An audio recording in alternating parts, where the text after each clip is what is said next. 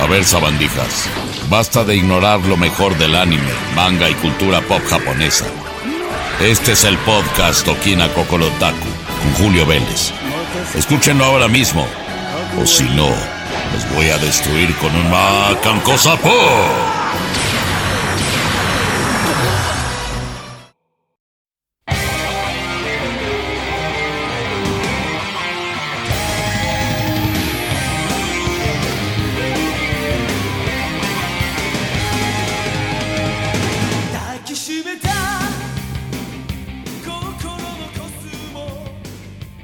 ¿Cómo están queridos amigos? Yo soy Julio Vélez y es un gusto saludarles aquí en el programa número 39 39, sí, de Okina Kokorotaku, su podcast relacionado con todo lo que tiene que ver con la cultura japonesa, la cultura pop japonesa, incluyendo sus manga, su anime, sus videojuegos, porque aunque tenemos otro podcast en Spoiler Time que se llama Jefe Final, que habla únicamente de videojuegos, pues en Okina Kokorotaku hablamos principalmente de videojuegos de origen japonés que tienen cosas muy relacionadas. Y de hecho, los dos de los que les vamos a hablar en esta ocasión tienen mucho que ver con esta situación de los videojuegos. Bueno, uno, porque en el siguiente programa les estaremos hablando de otro, pero ya verán ahorita. Yo soy Julio Vélez, pueden seguirme en Twitter, arroba Julio Vélez, eh, donde pues constantemente estamos hablando de diferentes cosas, de tecnología, de videojuegos, de cultura japonesa, etcétera. Y también pueden leerme en spoilertime.com donde estoy escribiendo, hago reseñas de videojuegos actualmente en Cine Premier, donde he estado durante muchos años, pero recientemente nada más estoy haciendo eso por ahora, por algunas circunstancias pandémicas, digamos. Pero amigos, lo que les quiero platicar en esta ocasión es de algo que coincide con esta semana, con Okina, Kokorotaku número 39, que por cierto, gracias Gracias por su preferencia, porque gracias a que nos encontramos en 18 plataformas diferentes a partir de Boss Sprout, estamos en Prime, eh, en, ¿cómo se llama? Amazon Music, en Google, en Apple, en Spotify. Bueno, nos encontramos en 18 plataformas diferentes y hemos recibido el galardón y el privilegio, ahí lo pueden checar en mi Twitter, arroba Julio Vélez, de haber llegado a las 3.500 descargas totales de este podcast en sus 38 programas. Y ahora en este 39, pues vamos a ver qué nos deparan los siguientes. Muchas, muchas gracias. Y aprovechando que estamos celebrando, queremos celebrar también algo que es mucho más grande, algo que es mucho más importante que este humilde podcast y es que, ay, qué emocionados estamos y qué contentos estamos de que se hayan cumplido 35 años del estreno de Saint Seiya Los Caballeros del Zodiaco eh, como anime, porque acuérdense que se estrenó eh, un par de años antes el manga pero bueno, la, saga, la franquicia de Masami Kurumada, pues sigue más vigente que nunca. Y Toei Animation logró esta adaptación magnífica bajo la dirección de Koso Moroshita y Kazuhito Kikuchi. Allá en, 1996, en 1986, fíjense qué maravilla, 35 años y parece que fue ayer cuando se transmitió este primer episodio. Obviamente llegó tiempo después a México y América Latina, los 114 episodios, más o menos eh, por ahí del 89 fue cuando ya finalmente se hizo un excelente doblaje que quedó marcado como algo legendario en nuestra región, porque estamos hablando de un doblaje maravilloso. En producciones Carlos Salgado se hizo este doblaje, voy a corregir el año, fue en 1992. Ahí se hizo el doblaje, Toei le encargó a Producciones Carlos Salgado y entonces estos 114 episodios fueron algo único que al ser tropicalizado y adaptado, las voces fueron incluso alabadas por los mismos seiyuu japoneses. La dirección de Jesús Barrero, nuestro querido Jesús Barrero que falleció, pero él era la voz de Rick Hunter, de Luke Skywalker. Bueno, él también fue la voz de Seiya, pero fue el director del proyecto. El ensamble de talentos como René García, la voz de Vegeta, la voz de Alan Wake, como Yoga de Cisne, Roberto Mendiola como Shiryu de Dragón, Pepe Vilchis como Sean de Andrómeda, Cristina Camargo, la voz de Heidi, ¿se acuerdan como Atena? Marcos Patiño, la voz de Majimbu como Iki de Fénix, de verdad un ensamble maravilloso, voces, situaciones, la historia de Saint Seiya que fue totalmente increíble. Tal vez ahora que la vean pues digan, uy, no, pues el anime ya está mejor actualmente, pero fue un parteaguas y lo que lograron fue algo increíble.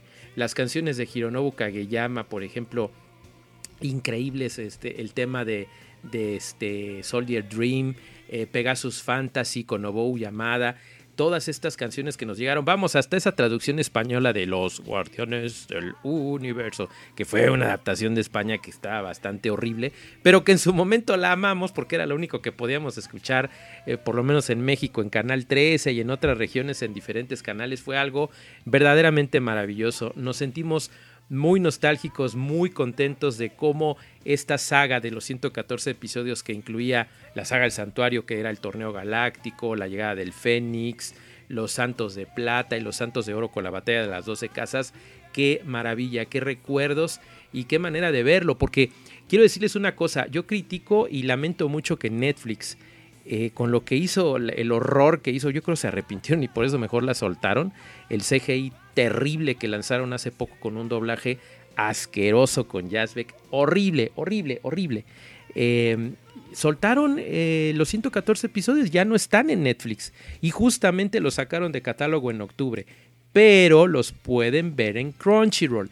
En Crunchyroll están los 114 episodios, los pueden ver en japonés con subtítulos en español o también los pueden ver en español con el doblaje original de 1992, lo cual es maravilloso porque aparte lucen remasterizados y se ven más padres que nunca. Así es que, ¿quieres celebrarlo? Entra a Crunchyroll, consíguete tu cuenta premium este, y vas a estar muy feliz de lo que vas a poder ver ahí con Saint Seiya. De verdad, de verdad, qué bonito recuerdo. Felices 35 años a Toei, al padre y creador de esta maravillosa saga que no vamos a olvidarnos de la manera como cambió nuestras vidas. Querido Masami eh, Kurumada, muchas gracias por esta grandiosa saga que sigue más vigente que nunca, pero que ojalá, ojalá no nos encontremos con cosas horribles y la porquería que se aproxima, que es el live action. Se va a estrenar seguramente en 2022. Yo estoy seguro que va a ser tan o más horrible que Dragon Ball Evolution. Pero bueno, suspiremos y pensemos que tal vez, solo tal vez, esté bien hecho y no sea un bodrio como lo que hizo Netflix con la versión CGI. Por lo pronto, felices 35 años, queridos caballeros del Zodiaco, con este fondo musical tan entrañable. ¿Y qué les parece si nos vamos con lo siguiente? Ahora sí, como les había dicho, prepárense para la reseña de un grandioso videojuego que nos encantó desde hace 20 años y nos sigue fascinando.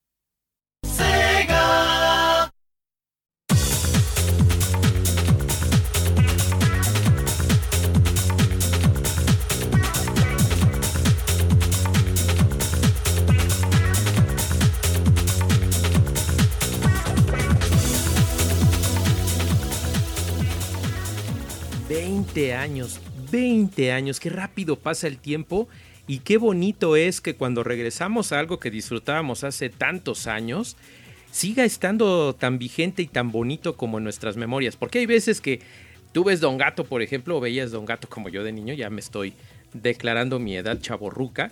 Y no, hombre, los recuerdos eran fabulosos y tú veías a todo color y las grandes tramas y lo ves entonces décadas después y ya ves los defectos en la animación, las historias burdas, la mala adaptación, el Tata haciendo lo que se le antojaba con el doblaje, pero lo sigues amando. Pero es bonito cuando tienes un recuerdo y lo maquillan y lo decoran y lo, lo, ponen tan bien que se queda tal y cual lo habías tenido en tus recuerdos. Esto nos ocurrió exactamente con la saga Monkey Ball, o mejor dicho, Super Monkey Ball, porque aunque es cierto que el primer arcade que salió allá en, en junio de 2001 en Japón nada más se llamaba Monkey Ball, Sega después hizo la modificación y a partir de entonces fue Super Monkey Ball en el GameCube el mismo año, así es que sigue siendo el 20 aniversario, septiembre de 2014 cuando sale la versión de GameCube. Y a partir de entonces amigos, 20, curiosamente, 20 años y 20 versiones diferentes. Podemos decir que es Monkey Ball, Monkey Ball 2 y Monkey Ball Deluxe, los tres principales. Y de ahí hubo vertientes a una cantidad impresionante de plataformas. PlayStation 2, Xbox, PlayStation Portable, sistemas portátiles y hasta Windows Phone, Android, iOS. Eh, en los arcades volvió a regresar después. Ha ido avanzando conforme va pasando el tiempo en las consolas. Llegó a PlayStation Vita, Nintendo 3DS, Nintendo Switch, PlayStation 4, que fue la última versión que no nos dejó tan a gusto porque fue una remasterización de Wii. Y a la hora de que hicieron los cambios para que se adaptara a los controles, no fueron muy buenos resultados con Banana Blitz HD. Pero tenemos una maravilla que estoy yo fascinado y es de lo que les vamos a hablar a continuación. Super Monkey Ball Banana Manía, una verdadera maravilla de la cual les queremos platicar en esta ocasión y que gracias a nuestros queridos amigos de Sega hemos tenido oportunidad de probar en la mejor plataforma que hay ahorita, francamente, que es PlayStation 5. ¿Por qué PlayStation 5? Bueno, porque con el DualSense y, y, el sonido 3D puedes ah, percibir cosas que no percibes en Xbox Series y se ve muy bien, se ve igualito, pero recordemos que también está disponible ahora mismo para Nintendo Switch, obviamente con un, eh, una baja en la calidad visual, pero no imposible. PlayStation 4 se ve excelente, Xbox One también maravilloso. PlayStation 5, Xbox Series X y S y PC. Ahora bien, ¿qué nos ofrece esta maravilla que está en 39.99 dólares? Que ya de entrada es algo maravilloso tener los textos en español, las voces en español si ustedes quieren, ¿verdad? Yo prefiero que esté en japonés, además no hay mucho que se esté hablando ahí, y que es para jugadores de 1 a 4. La aventura te la avientas de pantalla completa, muy divertido como siempre Monkey Ball de A1, pero tiene multijuegos, tiene juegos este, cooperativos competitivos eh, para hasta cuatro personas, que poco tienen que ver con la aventura principal, pero que tienes bastantes locuras como box, fútbol, soccer, un montón de locuras con estos changuitos adentro de esferitas. De verdad, estoy muy contento de poderlo jugar. Esta remasterización que toma lo mejor de em, Super Monkey Ball 1, Super Monkey Ball 2 y por supuesto Deluxe, que de alguna manera es una remasterización de los primeros dos, pero como tiene un montón de tiempo y salieron varios niveles, pues se suman los niveles y estamos hablando de más de 300 niveles. 300 fases, 300 acertijos de, de dificultad ascendente, donde vas a quedarte fascinado porque es una dificultad adaptable tanto para chicos como para grandes. Es progresivo, te invita a pensar, te diviertes mucho. De repente puedes comprar con dinero dentro del juego eh, habilidades como el salto. Puedes elegir diferentes personajes. De repente son changuitos, pero de repente resulta que puedes jugar con Sonic. Imagínate, hasta con Hello Kitty. Eh, cosas tan locas como la consola de Dreamcast, Game Gear, Saturn bueno, eso es ya nada más para los que estamos fascinados con todo lo que tiene que ver con Sega. Personajes de Jet Set Radio, eh, Yakuza inclusive, que es otra de las maravillas que ya les reseñaremos un poco después. Pero definitivamente la parte, esta actualización mental que hacen con un apartado audiovisual muy bonito. Nuevos temas musicales que tal vez a algunos no les gusten, pero que puedes eh, adquirir la música original. Sobre todo si compras la versión deluxe que cuesta unos dolaritos más, ya trae integrado la posibilidad de escuchar el audio original de los juegos de Super Monkey Ball, pero la remasterización está muy buena, ¿eh? se oye muy padre, las voces de los changuitos, los efectos que te recuerdan el ayer, la manera en la que cambia, por ejemplo, los objetos en vez de bananitas, pues aritos con Sonic y así, etcétera, ¿verdad? Es un juego muy divertido que les va a gustar muchísimo en cualquiera de las plataformas que lo puedan jugar. Algunos critican que qué lástima que el juego para eh, varios jugadores no se puede hacer en línea. A mí no me interesa, la verdad. Yo prefiero sentarme con tres amigos en mi propia sala y ponernos a gritar y aventarnos trozos de pizza porque ya me sacó del escenario en el box o ya me metió un gol. Es extremadamente divertido aunque sí, para quien vive en línea, pues seguramente habría estado bien que existiera esta posibilidad. Pero de todas maneras están los rankings en línea, se pueden hacer algunas cositas interesantes, pero estos 12 minijuegos son una maravilla porque vas a poder hacer cosas como jugar a los bolos siendo tú la bola, pelearte con tus amigos a trancazos, jugar un buen juego de soccer. Va a estar muy divertido cuando ustedes puedan eh, poner sus manos sobre este maravilloso juego. En PlayStation 5 la experiencia no cambia demasiado porque aunque la vibración es muy buena, no sentimos que hubiera una respuesta áptica per se. pero la vibración está muy padre, el sonido es fabuloso y no requieres en sí de un 3D audio como para encontrar enemigos y alejarte y acercarte. Y aún así las canciones son bastante agradables. Queridos amigos, se los recomendamos mucho, se van a divertir durante horas de entrada para vencer estas 300 fases, las estén reviviendo 20 años después o las estén jugando por primera vez junto con sus hijos, sus sobrinos, sus primos, sus nietos. Créanme que la diversión está garantizada. A mí lo único que me hubiera gustado es como en algunas versiones de Monkey Ball de antaño que hubiera estado el split screen dentro de la historia original para que hicieras como una competencia mano a mano por nivel. Pero bueno, es lo único francamente que yo le veo de, faltante entre comillas a este vigésimo aniversario maravilloso de Super Monkey Ball Banana Manía. El juego que encierra todo ese arcade, toda esa emoción, todo eso que vivimos hace muchísimos años, desde los arcades hasta el GameCube y las consolas que le siguieron, definitivamente van a pasársela bien. Hay ilustraciones, entrevistas, documentos de desarrollo que nos hubiera gustado que tuviera como extras porque pues es un juego de aniversario. Pero esperamos que Sega luego nos consienta y nos ponga algo. No solo Sonic debe ser la celebración, sino un juego tan maravilloso como Super Monkey Ball. De verdad, no se lo pierdan. Sega lo hizo con mucho amor, lo van a disfrutar demasiado y está disponible en todas las plataformas que les dijimos. PC, Nintendo Switch, PlayStation 4 y 5, Xbox, Xbox One, Series X y S. Ya disponible, disfrútenlo, no se lo pierdan, es muy barato disponible desde el 4 de octubre de 2021. ¿Y qué les parece si regresamos al mundo del anime? Les vamos a hablar de algo maravilloso que acabo de terminar de ver en Netflix, pero solo la primera parte porque viene algo más. Pero hablemosles de una gran maravilla a continuación.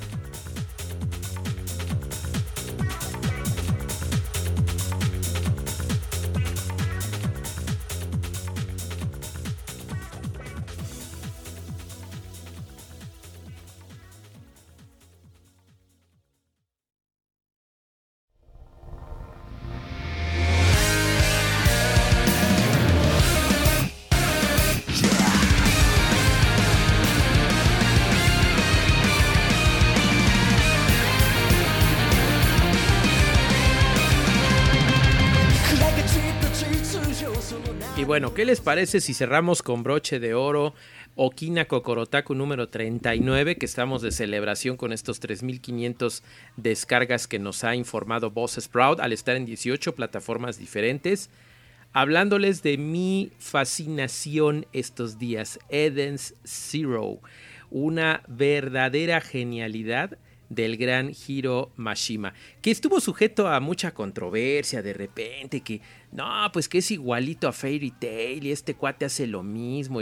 Sí hay personajes muy parecidos, pero si recordamos a Akira Toriyama y lo que ha hecho con Dragon Ball y cómo de repente los volvemos a ver ahí muy parecidos en Arale, en Dragon Quest y en otras sagas, pues realmente es cuestión de gustos. Total, si no te gusta lo que hace Mashima-san, pues ponte a ver otra cosa. Pero a mí me fascinó lo que logró la adaptación de su manga, que de por sí ha sido un éxito desde 2018. Imagínense, sigue en publicación, lleva 17 volúmenes y sigue siendo uno de los más vendidos de Shonen Magazine. Así es que Eden Zero es una verdadera maravilla porque transporta lo de Fairy Tail a una aventura espacial, una ópera espacial con un personaje tan bien hecho, tan bien formulado como Shiki Granville la preciosa waifu Rebeca, que es una verdadera maravilla este personaje, también es como una youtuber del futuro.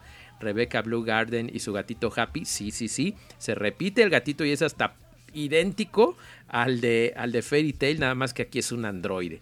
En fin, sí se repiten muchos personajes, tenemos así en Pino, tenemos muchos personajes que tienen un parecido asombroso con lo que hizo el señor Hiro Mashima con Fairy Tail. Pero ¿qué sucede en Eden Zero? Velo como una cosa totalmente diferente. Porque lo que hicieron los estudios de GC Staff es una cosa impresionante, totalmente diferente a lo que en su momento hizo A1 Productions con eh, Fairy Tail. Eh, velo como una cosa aparte. Es un space opera que te va a llevar de la mano con un montón de maravillas y aventuras por el espacio, que aunque sí tienen ciertas similitudes, son amables, son divertidas y a final de cuentas es garantía que Mashima-san ha hecho un trabajo impresionante en su otra franquicia. Es muy bonito lo que van ustedes a ver. Se encuentran disponibles los primeros 12 episodios en Netflix, con un doblaje mediocre desde mi punto de vista, porque es un doblaje venezolano que aunque han hecho cosas bonitas, eh, francamente lo que hicieron con Eden Zero fue doblaje por destajo. No hay personalidad. Pero véanlo en japonés con subtítulos en español, lo van a disfrutar mucho, ya están los primeros episodios. Pero recuerden que en Japón sí se transmitieron ya los 25 episodios, o sea, ya, ya concluyó la primera temporada. Yo estoy segurísimo que va a continuar porque a todo el mundo le ha encantado y definitivamente es una aventura que todavía le falta mucho, teniendo 17 volúmenes a la fecha del manga en Japón. Así es que va a haber mucho más de Eden Zero. Les garantizo que se van a divertir mucho.